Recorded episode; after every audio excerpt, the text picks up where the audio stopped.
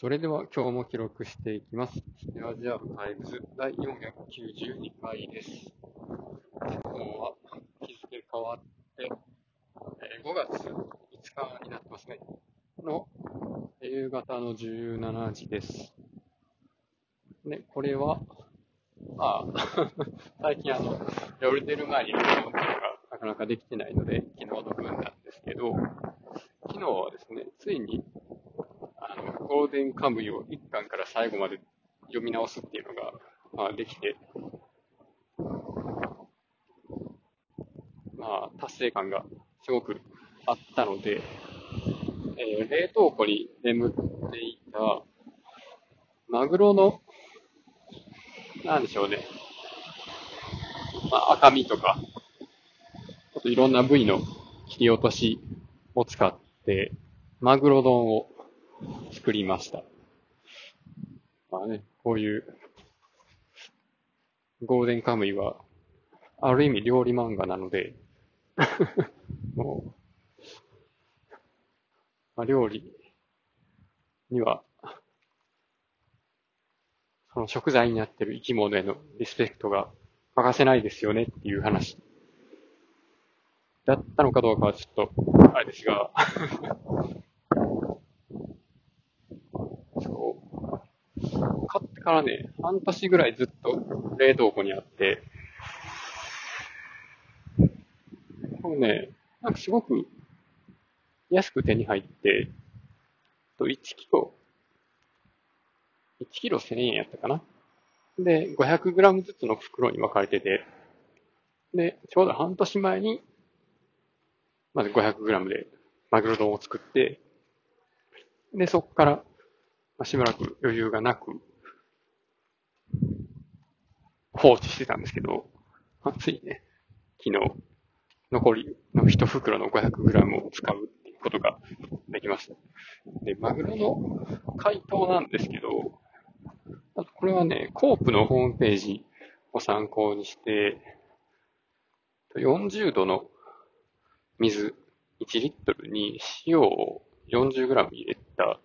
まあ、ぬるい食塩水を作ってですね、その中に、1分から5分ぐらい切り身をバーッと入れて、表面をまず簡単に解凍します。で、これの水を切って、冷蔵庫に、あの、入れて、1時間ぐらい経ってから、まあ、取り出すっていう風に解凍するんですけど、多分ね、この工程が一番大事で、それをやると、何かな、あの、肉が全然水っぽくならないんですよね。まあ、マグロの身の中も、周りの塩水も、ある程度の、なんでしょうね、濃度が、物質の濃度があるので、その、両方の間で水の水分が行ったり来たりっていうのをしつつ、どっちかに偏るっていうことがないでしょうね。まあ、頭頂ってやつですね。浸透圧ですね。これをやらずに水で解凍してしまうと、外にある水がマグロの細胞の中にガッと入ってきて、結局めっちゃ水っぽい味になっちゃうと思うんですが、まあ、塩水を使って、えー解凍することで、どちらかというと、マグロの細胞から外の塩水に水分が、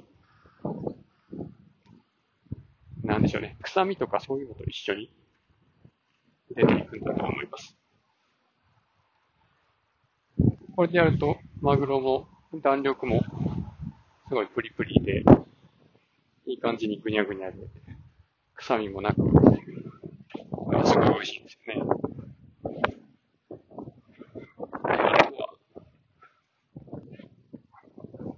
鍋で醤油とかみりんとか酒とかを煮詰めて、タレを作って、生姜とごま油を足して、ネギと一緒に切り身を入れて、溶かした切り身を入れて、で、まあ、20分くらいかな。なんか、もみもみしたり、冷やしたりっていうのを繰り返して、で、浸かり終わった肉を、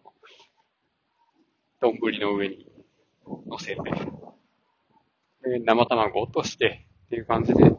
べました。いやー、これがね、すごい美味しかったですね。本当にこう、ほんまになんでもない話ですけど、まあ、そんな感じで、マグロを美味しくいただくことができました。ということで、今回は、まあ、ほんまにマグロを食べただけの話で終わります。